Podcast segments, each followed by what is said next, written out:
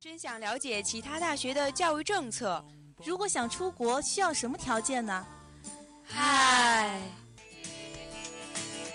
最新最前沿的教育信息，最酷最闪亮的高校动态，欢迎您准时收听《教育时空》，让您第一时间掌握教育风向标。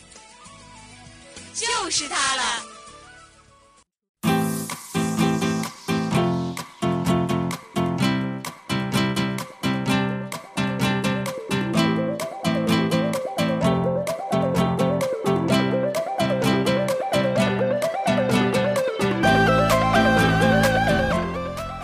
Hello，各位听众，欢迎您在北京时间的十九点十分继续锁定收听 FM 九十五点二浙江师范大学校园之声。这一节又到了教育时空的时间了，我是主播图一，我是风云。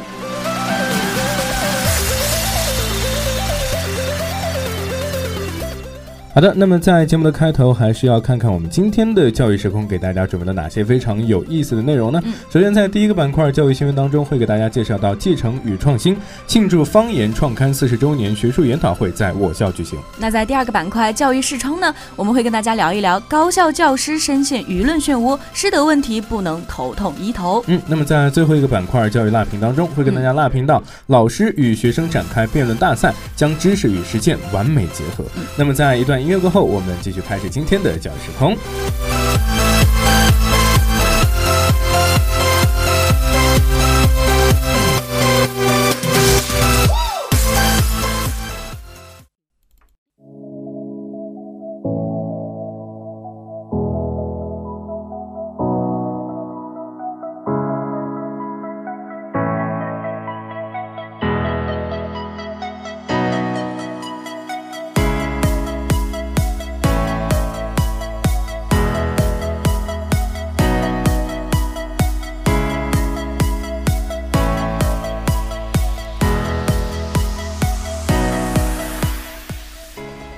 那么我们马上来到今天的第一个板块——教育新闻。教育新闻当中的第一条资讯是：继承与创新庆祝方言创刊四十周年学术研讨会在我校举行。嗯，没错，在十月二十七号，庆祝方言创刊四十周年学术研讨会开幕式在浙江师范大学的图文信息中心报告厅举行。校党委书记蒋国俊书记对各位专家学者的到来也是表示热烈的欢迎啊！蒋国俊书记还表示到，方言杂志是代表中国方言研究最高水平的学术期刊，庆祝方言创刊四十周年学术研讨。会在我校召开，是学界对我校汉语方言研究的认可，也是我校相关学科学习发展的机会。在文化自信作用的强调下，汉语。方言研究在学术性之外，也能为文化保护提供力量。嗯，没错。那我们的语言学博士刘丹青呢，也回顾到了《方言》杂志四十周年来的发展历程。嗯，至今呢，《方言》连年都被评为了最具国际影响力期刊、国际影响力优秀期刊。那刘丹青呢，也表示到，展望未来，方言研究需要用好两镜。哎，没错。一呢是把握好宏观学术研究方向的望远镜，二呢是洞察钻研的显微镜。那么，方言是中国社会科学院语言研究所主办的语言学专业杂志。那么，不仅在中国语言学界是唯一研究方言的专业杂志，而且也是世界语言学史上唯一以方言调查研究为主题的专业杂志啊。那么，本次的研讨会由中国社会科学院语言研究所、我校和方言编辑部联合主办，还有我们学校的人文学院承办。那么，研讨会呢是分为两天，分别是开幕式大会报告、分组报告、闭幕式思想议程。来自全国各高校和科研院。院所的与会代表共六十人参加了这次会议。没错，那可以看得出，其实语言自信呢，就是文化自信的重要体现之一了。对于方言的保护和研究呢，也是提升我们文化软实力的重要部分。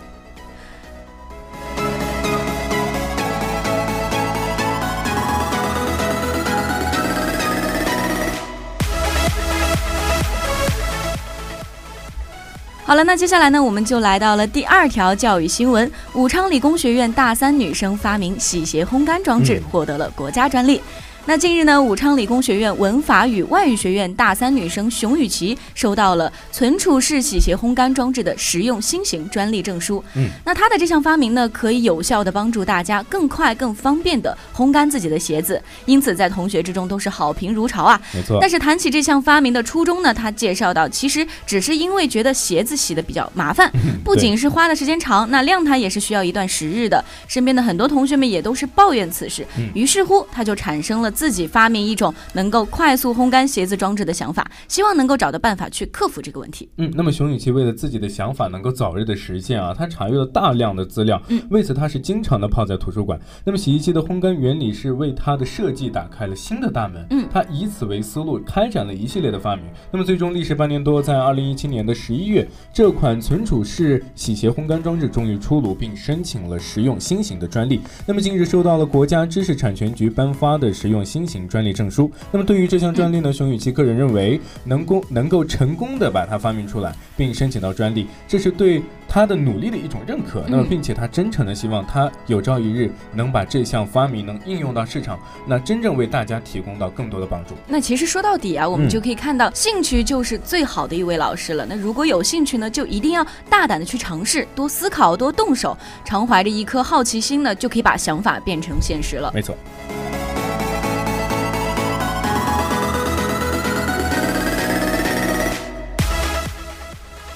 好，那么今天的第三条资讯是北大两次超长掌声啊，送别林建华校长。呃，北京大学英杰交流中心阳光厅一场庄重的教师干部大会正在进行当中。北大迎来了重大的人事调整，在北大学习和工作三十来年后，六十三岁的林建华现任了校长一职。五十九岁的原北大呃党委书记郝平转任了校长。五十六岁的北大校友原山西高高院山西高院院长啊嗯邱水平成为了新任的党委书记。那么到了说再见的时刻了，特意打了红色领带的林建华全程是站立的演讲啊风格也是同从前一样温文尔雅啊，娓娓道来，有陈述有哲思。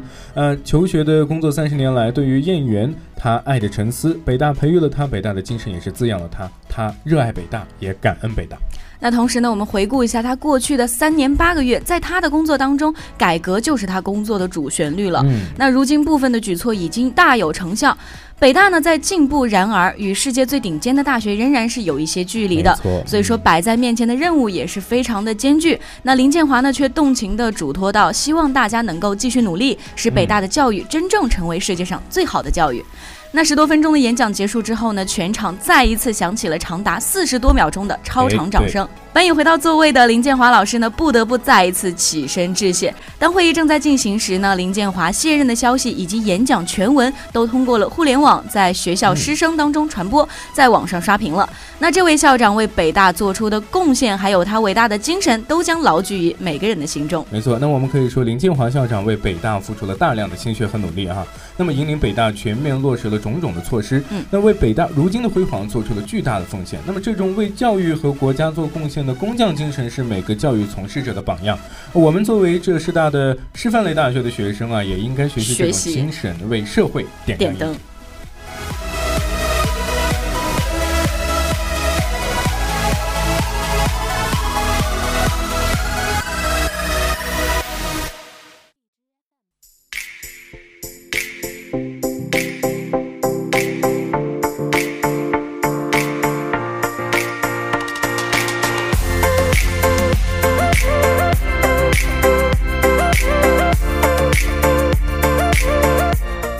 好了，那么现在就来到了第二个板块——教育视窗。高校教授深陷舆论漩涡，那师德问题不能头痛医头。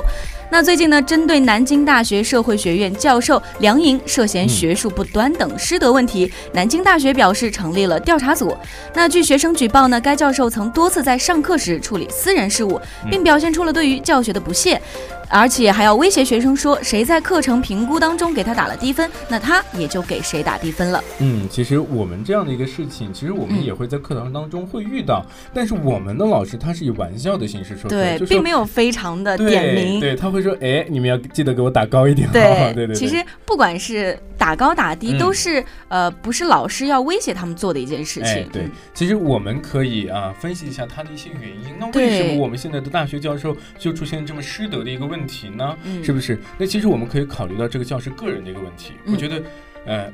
可我们去能是脱离这个教师这个身份啊，就考虑他是个人，从从人这个方面去对考虑的话，我觉得他品行品德就是有问题，有一些问题。嗯，再去考虑这个教师的话，那可能他的师德就是有问题的。嗯嗯那我们从刚才图图说到，就是这个个人角度的话，的确是他的道德准入，还还是没有到达那个标准线的。那同时呢，我们再把教师的这个身份放上去，就会发现，其实他在这个呃高校在教师管理这个方面上也是有一些问题和出入的。哎，对，其实我们可以想想啊，我们在高中、中学或者小学的时候，我们的老师们都是非常的品行非常端正，又正啊。对对，其实为什么会呃在中学的时候这么的注重老师的品行呢？因为我觉得啊，就在我们小学、中学的时候，我们的学生们的品行还没有定性，对，心智也还没有成熟，对，所以说我们需要一个品行端正的人来给我们做教导、做引导，因为学生还没在青少年时期，他会有一个镜像反应，你知道吗？就是他会学习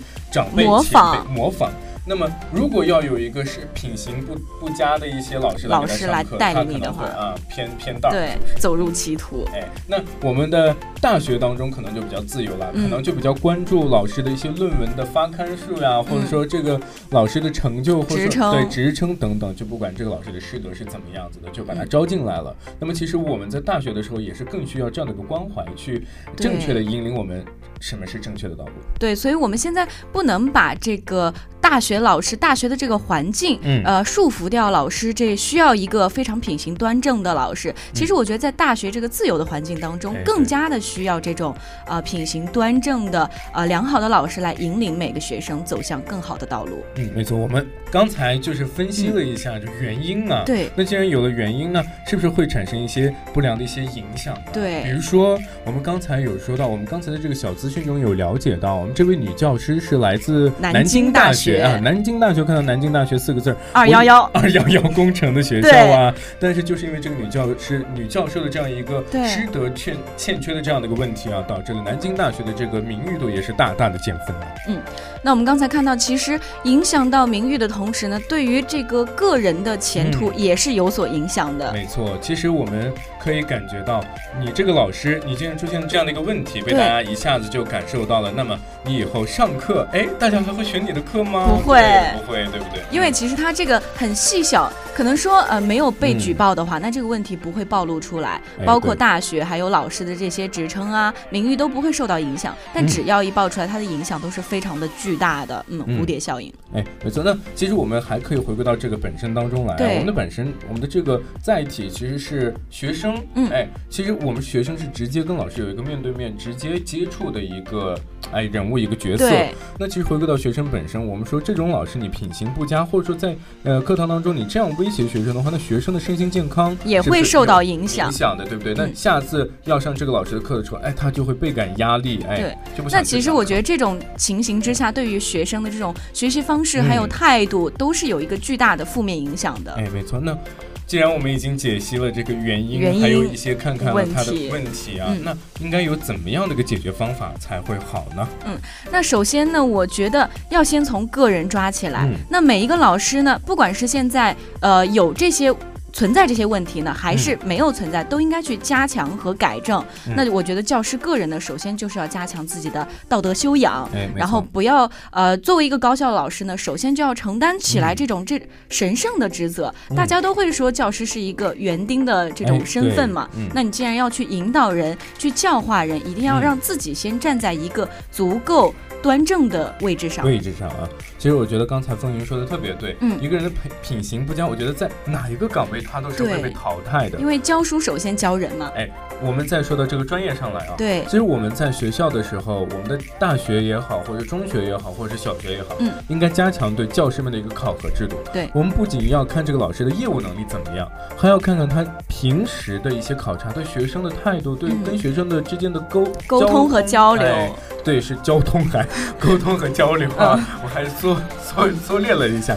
啊，其实我们可以在大学当中看到很多老师会在大学的课堂当中随意的讲一些有的没的，可能有些时候还会牵扯像一些敏感的话题啊。其实我们呃不妨学校的一些校领导可以去当场去听听这些课，听听老师们在现场的时候是怎么表现。比如说多设置一些公开课啊，或者说进行老师与老师之间的交流交流啊，插班插班的这种情况都可以去试一试。嗯，哎，没错。那么我们还可以让我们教师的个人去加强他的一些道德素养。哎，怎么说？因为作为一个高校的教师，就要承担起属于自己的一个神圣的责任。我们都说，哎，教师、人民教师都是一个非常有责任的一个啊一个职位哈。嗯嗯。那同时呢，说完这个呢，我们觉得呃，个人的角度也说过了，那学校的角度也说过了，我们还应该就是强调一下，如果有可能的话，教育部其实也应该去完善一下他这个人才选拔的评价机制。哎，那其实呢，我们像刚才那个南京大学，我们就知道它。大学是一个好大学，但是不一定每一个进去的老师和学生都是非常棒的。那其实就是要进行一个呃评价机制的完善。那这样呢，我们才可以从这些就是鱼龙混杂的这种情况当中呢，呃，找到一些更好的老师来教育学生们。对，其实我们就拿我们自己的浙江师范大学来说哈，其实我们浙江师范大学也不是二幺幺，也不是九八五，也不是双一流。嗯，哎，其实但是就是因为我们是浙江师范大学，师范大学你是培养人民教师的。大学，那所以说我们浙江，我个人觉得啊，浙江师范大学所有的老师，我遇到的老师都是品行比较端正的，对，他能正确的引导和劝导这些学生。嗯，那所以说，我觉得在咱们的校园里面，一定要做到的就是老师一定要把这个引领的做。带头作用给做好，然后呢，在未来的可能大家都会走上教师这个岗位的同学们呢，才不会出现这种教育道德低下这种状况。其实我们今天的这些话题不仅是说给那些老师们听，其实也是说给自己听的。嗯嗯，作为未来的人民教师走向未来这个讲台的人物啊，其实也要得从现在开始就要从自身做起来。是这样。嗯，好，我们稍作休息，马上回来。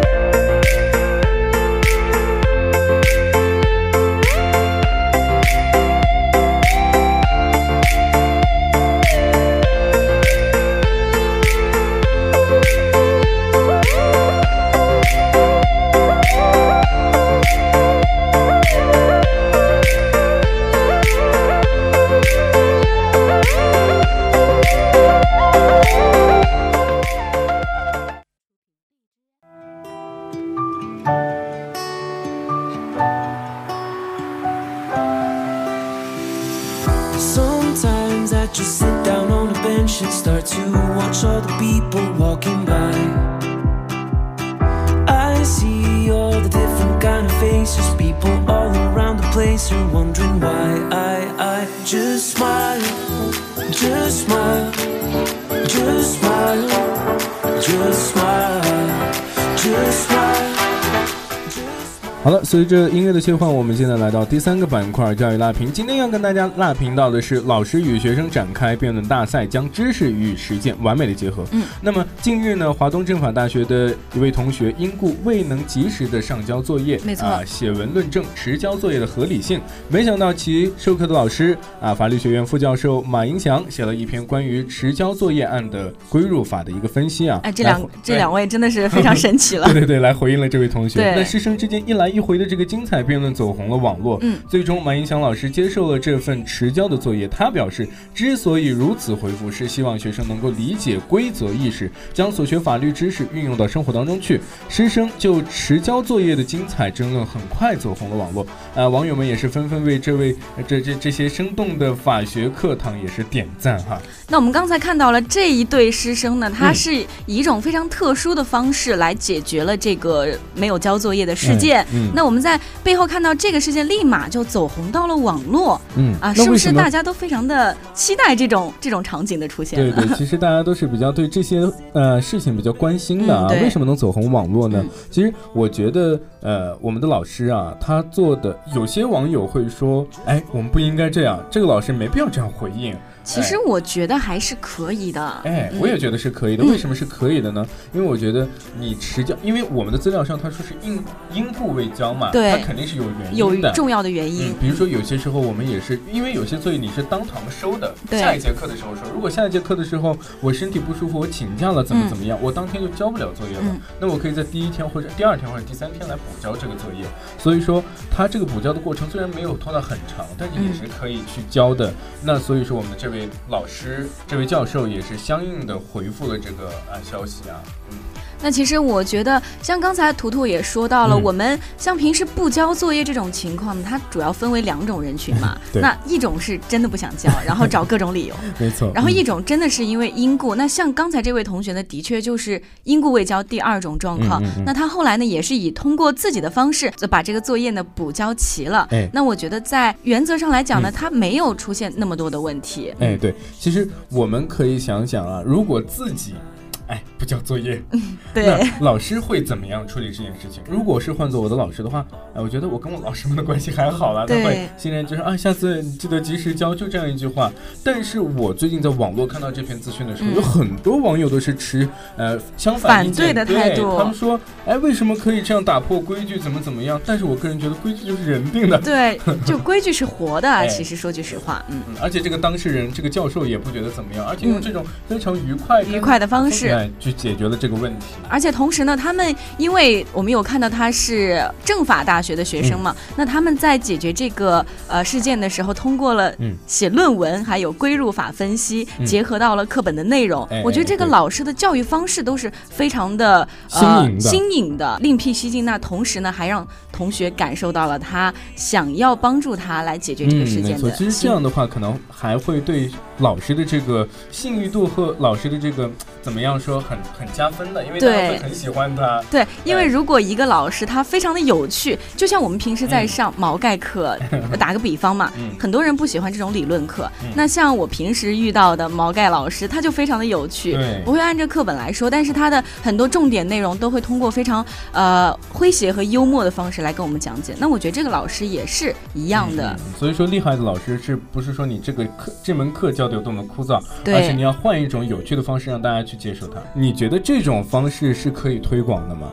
我觉得这种方式可以推广，为什么呢？因为它其实这种方式呢，可以呃有效的帮助大家来认识到老师这个趣味性教学，还有同学怎样去把错误纠正的这种新颖的方式。嗯因为我们平时都会说，哎，呃，可能会有一些惩罚性措施啊。嗯嗯那我觉得对于同学们这种啊、哎承认错误这个方面上面，他没有一个特别棒的解决措施。嗯但是这种方式呢，我觉得非常的新颖，也独具创新，那可以帮助到大家。嗯，其实我们推广的是教师和学生之间的这种比较轻松自在的一种方式啊，嗯交流方式。但是我们不推崇实交作业。，对，哎，就作业还是要按时交的对。对，如果要是你说有什么非常重要的事情，或者说嗯你病了或者怎么样，有原因的，你可以跟老师解释一下。提前解释哎我们也希望老师们，如果你听到的这个理由。比较正当，嗯你可以接受的话，稍有理解稍有理解啊。那这件事情体现了什么呢？我觉得第一件，它体现了师生的一个平等性。对，我觉得他呃能够体现到的就是，因为是呃这位老师和同学嘛，他通过了自己呃互相回应的方式嗯来把这个事件解决掉。我觉得就是在体现一种师生平等。那老师也没有以一种居高临下的态度，对跟学生进行处罚或者责怪，而是以一种平等的位置跟学生进行了一种有趣的学术交流。哎，对，这个是非常棒学的术交流，对而且我们可以注意到啊，这位师生之间的交流并不是平常的这种语言交流，对它是通过论文的这样的方式，而且是结合。了课本的知识，这样。，哎对，所以说这个老师也是希望大家能通过自己所学的法律知识来嗯规范自己，这也是非常好的一个起点。那我觉得这种呃，像现如今呢，肯定很多高校都会有出现这种师生关系的问题。像这种解决方法，我就觉得是非常不错的。那如果我们退一万步讲，假设一下、这件事情的解决不是如此的和平和有趣啊，那可能会出现一些师生问题，对对。不是特别的和谐。哎，对，其实我们在这个社会当中啊，有呃两大一个问题，比如对。说一个问题是医患纠纷，嗯还有一个是师师生纠纷间的问问题。对，因为你作为一个师生，你是一个前辈，你是个长辈的，嗯，但是你又不是人家的家长，你又不能打，又不能骂，对你又你又不能管得特别宽你宽很，无奈，你知道吧？你要是管得宽的话，这个学生就上你的头，瞪你的上脸；对。你要是管得很严的话，哎，那可能就造成这个学生不太喜欢你的课，而且可能会变得非常的死板。哎，嗯对，其实我们还可以说到这个死板啊，我们嗯可以把这些趣味的教学去运用到我们的哎教学生活当中融，入到我们的这些教学方式当中。嗯，这两位师生就一件作业的一个小事情啊，在学嗯术上进行了个论、论文的一个辩论，也是体现了严谨的一个法学精神。嗯这种方式新颖有趣，也让学生感受到了老师的尊重。尊重，嗯嗯。那其实也是有利于提高学习乐趣趣的、形成活泼的一个学习氛围。那其实我觉得这种方式呢，对于刚进大学的新生啊，它都有一个呃很积极的引领作用的。那就如我们的老师所说，这些生活当中的小事件作为例子，那可能比书上的那些死板的条例会更加的生动，更容易让大家去理解。尤其像法学这么难读的专业，我觉得 能够举到这样的例子，这个老师的灵魂也是非常的高级的。哎，我觉得，嗯，老师这个灵魂是高级，而且这个学生他能以这样的一个形式啊，以论论证这样的形式给老师送了这篇对论文啊，这个方式，我觉得这个学生也是比较勇敢的。对，而且我觉得他在啊自己的思想上面也是非常自由和开阔的一种状态。嗯，那么我们可以想想我们自身啊，如果说呃，比如说我的一个。学长或者是学姐，比如说我要选选一门通识课的时候，我会问学长学姐有没有选过这门课，他说啊有选过，我就会问老师怎么样啊？对，说哎这个老师哎怎么怎么样，打分很低或者怎么，我就觉得啊那以后我上课都很有压力。不选了不选了。那一般情况下遇到一个老师，哇那个老师讲的特别的生动有趣，然后打分也不错的，上课的氛围也是非常不错的，然后就会去跟大家抢课。对 对对，我觉得这种氛围很棒。每次都会坐第一个位置去听课，对，这就是对老师的一个期待。嗯嗯，所以这也是我们。为什么说教师们应该把教学的趣味教趣味性的一个缘由啊？那近日，那么这件事情在网上大火，网友们也是都为和谐的师生关系、严谨有趣的学习氛围而唱呃喝彩啊！同时啊，我们也是这这也是值得我们去学习的一个地方。在进行教育和学习活动时，要善于从身边去挖掘教材，寓教于乐。嗯，那我觉得呢，通过这种方式，还可以提高了学生们的学习趣味。那同时呢，在注重培养师生之间相互尊重的态度的同时，也可以提高一下教学的效率。那就如我们的网友所说，虽然是虽小，但是理不清。那我们也要在同时呢，要有一些规则意识，尊重规则。所以说，这样才能够把这些处事件处理得更加完好。嗯，没错。其实我们今天发现，今天的教育时空两个板块，第二板块、第三个板块都是在讲这个教师行业的这个事情啊。其实我们作为浙江师范大学的学生，也是都应该认识到这一点。对，其实我们通过第二板块、第三板块，也能认知到自己未来的身份，他该具备什么样的一些能力，什么样的一些素养哎。以后作为教师以后，你怎么样跟你的学生交流沟通？哎，怎么样才能把自己的教学方式变得更加有趣，让学生更加喜欢你？对，非常有趣啊。那么以上就是我们本期教育时空的全部内容了。我是今天的主播图一，我是风云，我们下期不见不散，拜拜。